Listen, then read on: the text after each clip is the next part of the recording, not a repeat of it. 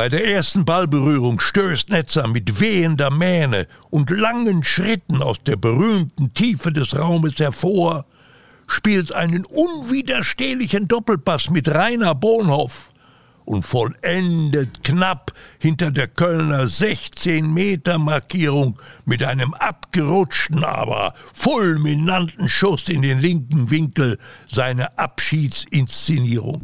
Und umgekehrt, äh, dann zog sich äh, Netzer mal zurück und Beckenbauer äh, ging mit nach vorne. Das war eine tolle Achse. Deutschland, dein Fußball. Der Podcast zum Buch von Manuel Neukirchner. Präsentiert von Werner Hansch.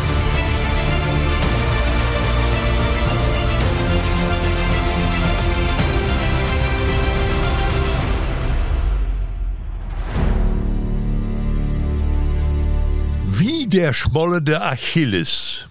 Ich spiele dann jetzt. Diese vier Worte raunt Günter Netzer vor dem Anpfiff der Verlängerung des DFB Pokalendspiels 1973 beim Betreten des Rasens seinem Trainer Hennes Weisweiler im Vorbeigehen zu. Netzers beiläufige Feststellung sollte zum berühmtesten Kurzmonolog des deutschen Fußballs werden. Als Netzer seine Trainingsjacke auszieht, neben Weißweiler auf die Bank wirft und das Spielfeld betritt, starrt der Meistertrainer von Borussia Mönchengladbach wortlos auf den Rasen des Düsseldorfer Rheinstadions. Ihm dröhnen die fordernden Netzer, Netzer, Sprechchöre der Fans in den Ohren, wie schon zur Halbzeit, als er während seiner Kabinenansprache dem ausgeboteten Mittelfeldregisseur die Anweisung gegeben hatte, Günther, Sie spielen jetzt. Da hatte Netzer vor versammelter Mannschaft nur geantwortet, Nein, Trainer, ich spiele nicht. Der Superstar, die erste Pop-Ikone des deutschen Fußballs, lässt sich nicht düpieren. Netzer bestimmt selbst, dass er in seinem letzten Spiel für Borussia Mönchengladbach gegen den ersten FC Köln in der Verlängerung des Pokalfinales für den völlig erschöpften Christian Kulik dann doch noch spontan ins Geschehen eingreift. Bei der ersten Ballberührung stößt Netzer mit wehender Mähne und langen Schritten aus der berühmten Tiefe des Raumes hervor, spielt einen unwiderstehlichen Doppelpass mit Rainer Bonhoff und vollendet knapp hinter der Kölner 16-Meter-Markierung mit einem abgerutschten, aber fulminanten Schuss in den linken Winkel seine Abschiedsinszenierung. 2 zu 1, der Siegtreffer. Drei Tage später beginnt seine Zeit bei Real Madrid. Für den Weggang wollte ihn Weißweiler, sein Entdecker und Mentor, im Pokalfinale büßen lassen. Netzer wäre nicht Netzer gewesen, hätte er Weißweiler und der Mannschaft nicht schon in der Halbzeitpause die Motivation seines rebellischen Ungehorsams haarklein dargelegt. Netzer liebte und fürchtete gleichermaßen die Auseinandersetzung mit Weißweiler und gerne durften die Spieler als Publikum den oft hitzigen Dialogaufführungen beiwohnen. Die ständige Reibung mit seinem autoritären Trainer ließ Netzer das begnadete Talent zum Führungsspieler reifen. Seine Mitspieler nannten ihn ehrfürchtig nur den King. Einmal mehr nach seinem Kabinenauftritt in der Halbzeit des legendär gewordenen Pokalfinales im Rheinstadion. Herr Weisweiler, ich bleibe draußen, weil ich der Mannschaft nicht helfen kann. Es soll ganz still gewesen sein. Nur die Netzer, Netzerrufe draußen auf den Rängen wurden immer lauter. Als der Kapitän nach einer kleinen Pause fortfuhr, wir liefern hier gerade das beste Spiel der letzten zehn Jahre ab. Ich habe noch keine Halbzeit erlebt, in der wir so großartig waren. Wir müssen genau so weiterspielen. Es war nicht die verletzte Eitelkeit allein, die Netzer zum Einwechselverweigerer machte. Der große Individualist hatte sich an seinem letzten Arbeitstag für Borussia Mönchengladbach ganz in den Dienst des Kollektivs gestellt. Mit einem Schmunzeln schildert Netzer heute im Gespräch, wie heiß es draußen gewesen war. Die Temperaturen um die 40 Grad. Ich wäre auf dem Platz verreckt. Zur Wahrheit der Geschichte gehört aber auch, dass der Gladbacher Spielmacher an jenem Pokal-Endspiel Samstag in schlechter Verfassung war. Seine Mutter war in der Woche zuvor verstorben. Nizza hatte Trainingsrückstand. Sein Wechsel zu Real Madrid war bekannt geworden und hatte einen medialen Sturm ausgelöst. Darum lag Weißweiler mit seiner Entscheidung, mich zunächst nicht aufzustellen, gar nicht mal so falsch, sagt Netzer mit dem Abstand von Jahren. Sein rechter, zerschlissener Fußballschuh aus feinstem Känguruleder, eine Sonderanfertigung Größe 47, ein Relikt aus seinem letzten Spiel im Gladbacher Trikot, erinnert an die ambivalente Freundschaft zweier großer Persönlichkeiten. Erst zwölf Jahre später, als Weißweiler schon verstorben war, hat der einstige Rebell am Ball über seine Bestrafung, die er nicht zugelassen hatte, öffentlich gesprochen. Netzer hatte seine aktive Karriere beendet und war Manager des Hamburger SV, als ein Journalist die alte Geschichte hervorkramte, über die der hassgeliebte Lieblingsschüler aus Respekt vor seinem überkritischen Ziehvater lange das Mäntelchen der Verschwiegenheit gehüllt hatte.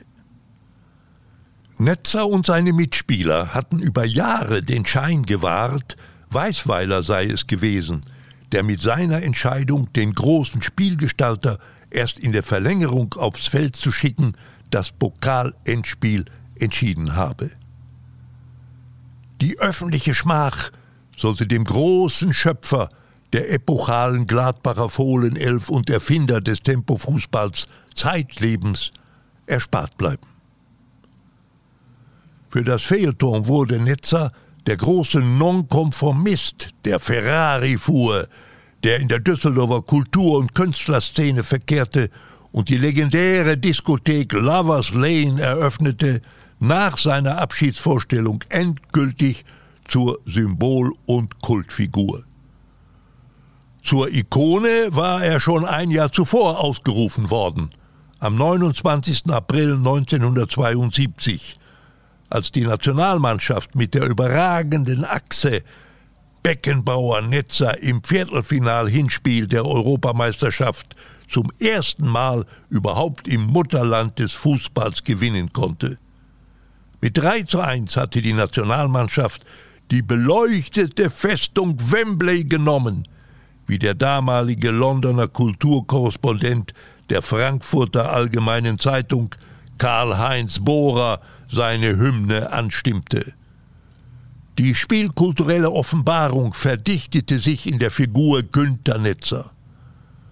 Bohrers Formulierung wurde stilbildend wie die Nummer 10 im Flutlichtschein auf dem Rasen von Wembley der aus der Tiefe des Raumes plötzlich vorstoßende Netzer hatte Thrill, schwärmte Bohrer. Ein Satz, der saß und längst zur feststehenden Redewendung geworden ist. In jedem größeren Erzählstück über den grandiosen Spielmacher, ob Printmedien, Fernsehen oder Hörfunk, kommt Netzer aus der Tiefe des Raumes ein Satz über Netzer und mehr noch. Eine Beschreibung, die den Fußball in seinem innersten Kern sichtbar macht. Kraftvoll, entschlossen, grundlegend. Nach dem Pokalendspiel im Düsseldorfer Rheinstadion bemühte der Kulturchef der Frankfurter Allgemeinen Zeitung Günter Rühle gar die griechische Mythologie und verglich den großen Blonden mit dem schmollenden Helden Achilles, der unvermittelt auf dem Schlachtfeld von Troja erschien, um den erschöpften Kampf zu lösen und zu beenden. Weniger heroische Vergleiche hatte Hennes Weißweiler parat, der allzu oft zu sagen pflegte, abseits ist, wenn das lange Arschloch zu spät abspielt. Über ihr letztes und erbittertes Kräftemessen haben Weißweiler und Netzer nie ein Wort verloren. Weißweiler starb 1983. Kurz vor seinem Tod hatte er dem Langen noch das Du angeboten. Und jetzt der Talk. Manuel Neukirchner im Gespräch mit Werner Hansch. Ja. Das lange Arschloch. Ich kann es nicht leugnen, es gefällt mir einfach. Habe ich mir auch gemerkt, du. Und äh, wenn ich in die Gefahr komme, mal äh, erklären zu müssen, Manuel, was, äh, was, was abseits ist, dann geht mir das, glaube ich, leicht über die Zunge. Ja, ja. Es ist kaum über einen Fußballer so viel Herrliches auch geschrieben worden im Feuilleton.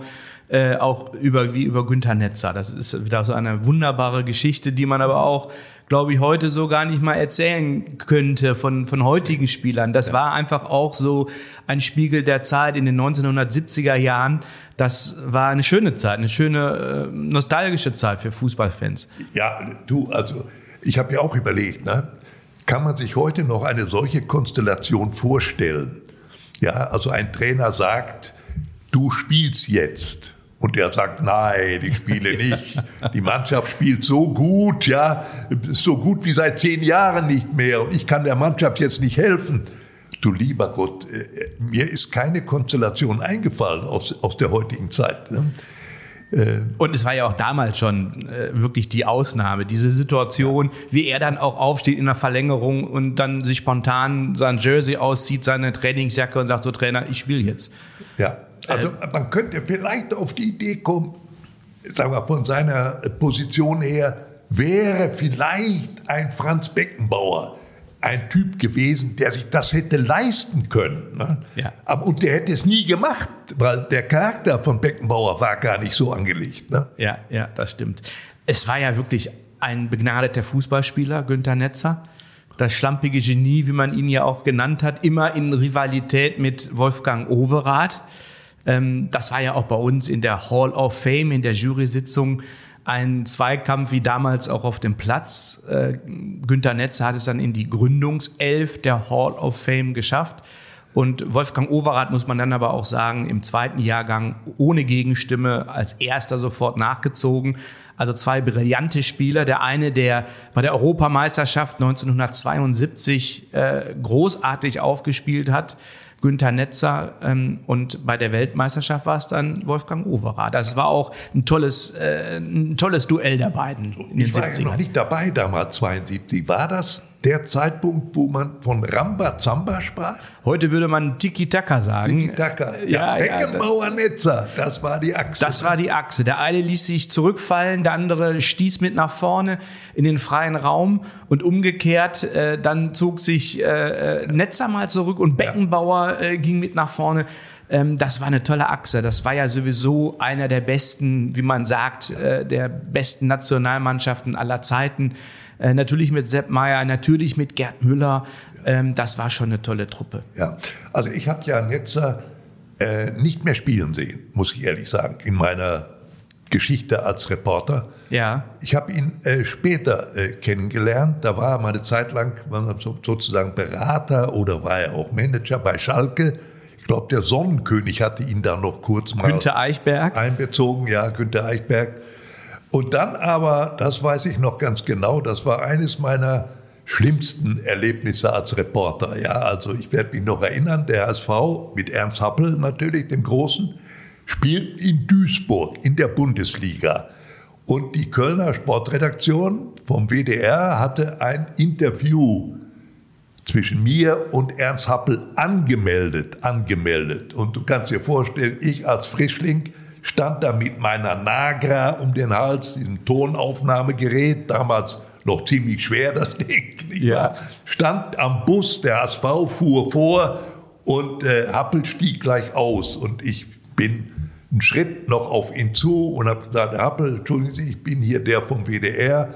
Wir haben ja ein Interview angemeldet. Was meinst du, was der macht? Der holt aus mit der Faust und haut mir vor die Brust und sagt, gehen Sie mir aus dem Weg. Ja, Der Grandler. Ja, der Grandler, gehen Sie mir aus dem Weg. Also ich war wie vor den Kopf gestoßen, im wahrsten Sinne des Wortes, und bin dann also noch äh, ziemlich bedeppert hinter ihm hergetrottet, Richtung Kabinen. Ja. Und äh, relativ nah bei mir stand Netzer, der war Manager beim HSV.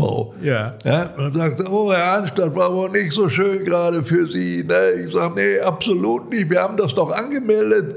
Er sagt, er ich muss Ihnen jetzt was sagen. Wenn der Happel nicht im Vertrag stehen hätte, dass er nach Spielen in die Pressekonferenz gehen müsste, er würde es nicht tun. War ein kleiner Trost für mich, aber, aber nur ein sehr kleiner. Hat denn dann Günter Netzer stattdessen die Aufgabe übernommen des Interviewpartners? Nein, äh, mit Netzer war, auf den war ich gar nicht vorbereitet. Nein, das hat dann nicht mehr funktioniert. Und äh, ja gut, Kurt Brummel nahm das in Köln natürlich zur Kenntnis, aber wie gesagt, das war dann nicht, nicht allzu tragisch. Also er hat ja auch gewusst, wer, wer äh, Happel war und wie man mit ihm zu rechnen hatte. Ja, ja. Hat eben nicht geklappt. Aber Günter Netzer ist ja wirklich eine, eine, eine schillernde Figur des deutschen Fußballs. Er war ja nicht nur als Spieler mit der Rückennummer 10 in Gladbach, bei Real Madrid, bei den Königlichen äh, eine ja, Symbolfigur, muss man schon sagen. Eine Pop-Ikone, die in den Fußball Ei- Einzug gehalten hatte und den Fußball auch ganz anders sichtbar gemacht hat, auch gesellschaftlich sichtbar gemacht hat. Er war ja später dann auch Manager, hat tolle Spieler entdeckt, er hat Kevin Keegan davor bewahrt, nach einem äh, frustrierten Jahr unter Branko Sebec wieder äh, auf die Insel zurückzufliehen. Äh, Kevin Keegan hat dann eine, eine wahnsinnige Karriere in Deutschland hingelegt. Zweimal Europafußballer des Jahres, glaube ich, oder einmal war es. Deutscher Meister mit dem HSV 78. Dann hat ähm, ähm, Günther Netzer Franz Beckenbauer wiedergeholt, damals von Cosmos New York für einen kurzen Abstecher äh, zum HSV. Er hat Spieler wie Horst Rubesch entdeckt, den er äh, aus Essen geholt hatte. Ähm, also er war ein toller Manager, er war ein toller Spieler und er war ein Medienmanager wie kaum ein anderer. Ähm, ähm, also er, er, er hat das ganze Klaviatur beherrscht wie kaum ein anderer und er, wenn man ihm begegnet, ähm, das ist auch immer wirklich ein Erlebnis. Es ist eine große Persönlichkeit. Bei ihm weiß man immer nie, ist das jetzt scherzhaft gemeint, äh, äh, sein Sarkasmus, äh, wie meint er das jetzt, wie geht er mit dir um? Ähm, aber es ist immer äh, eine große Freude, auf ihn zu treffen. Und Ja. äh, er ist ja auch, äh, ja, ich habe das ja gerade schon gesagt, Gründungsmitglied der Hall of Fame. Ja, du, und äh, wenn ich mich so erinnere und wenn ich gerade noch höre, die Zitate dieser beiden Frankfurter Journalisten, Bora. Frankfurter Allgemeine Zeitung, Ja, ja, ja. aus der Tiefe des Raumes und dann der Vergleich mit Achilles, da bin ich fast etwas verwundert, dass nicht ein Peter Handke diesen Typen auch noch mal irgendwo literarisch veradelt hat. Ne? Er hätte sich ja angeboten Das, irgendwie. äh, zumal es ja auch genau die Zeit war. Nicht? Ja, äh, ja. Der, der, der Roman, wir haben ja an anderer Stelle schon mal drüber gesprochen, die Angst des Tormanns vor dem Elfmeter.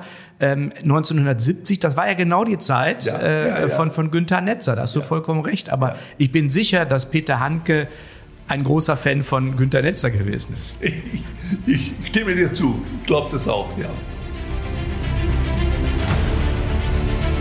Deutschland, dein Fußball ist der Podcast zum Buch von Manuel Neukirchner, erschienen im Verlag Edel Sports. Den Link zum Buch findet ihr in den Show Notes. Neue Folgen immer dienstags überall, wo es Podcasts gibt.